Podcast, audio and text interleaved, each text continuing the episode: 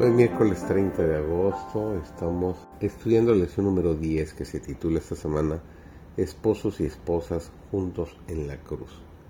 Servidor David González, nuestro título para hoy es Ama a tu esposa como a ti mismo. Dios mismo dio a Adán una compañera.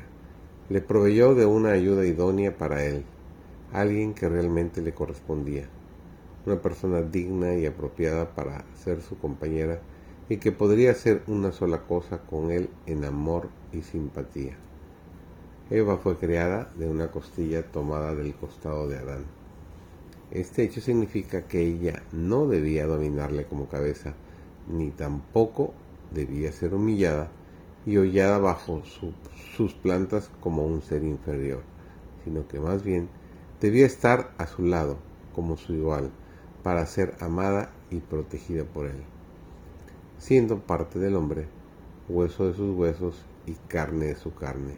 Era ella su segundo yo, y quedaba en evidencia la unión íntima y afectuosa que debía existir en esta relación. El apóstol Pablo nos dice en Efesios el capítulo 5 y el versículo 29, porque ninguno aborreció jamás a su propia carne, antes la sustenta y la cuida. Dios celebró la primera boda, de manera que la institución del matrimonio tiene como su autor al Creador del universo.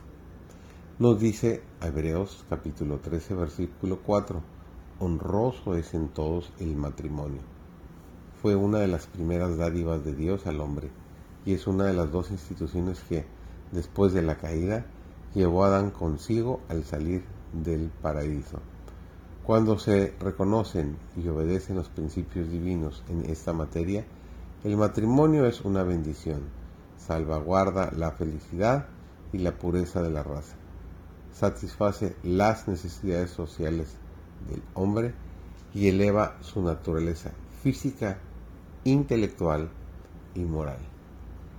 El esposo viola el voto matrimonial y los deberes que le impone la palabra de Dios cuando desatiende la salud y la felicidad de su esposa, al aumentar sus cargas y sus cuidados a causa de una familia numerosa. Efesios 5, versículo 25, el apóstol nos dice, maridos, amad a vuestras mujeres así como Cristo amó a la iglesia y se entregó a sí mismo por ella. Así también los maridos deben amar a sus mujeres como a sus mismos cuerpos.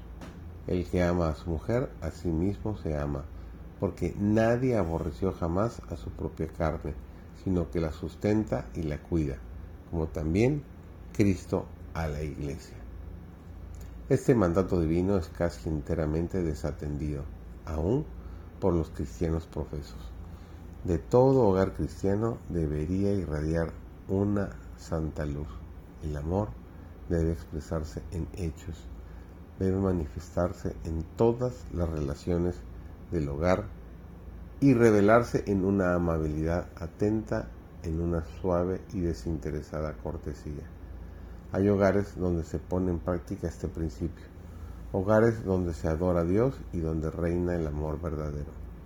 De estos hogares de mañana y de noche, la oración asciende hacia Dios como un dulce incienso, y las misericordias y las bendiciones de Dios descienden sobre los suplicantes como el rocío de la mañana.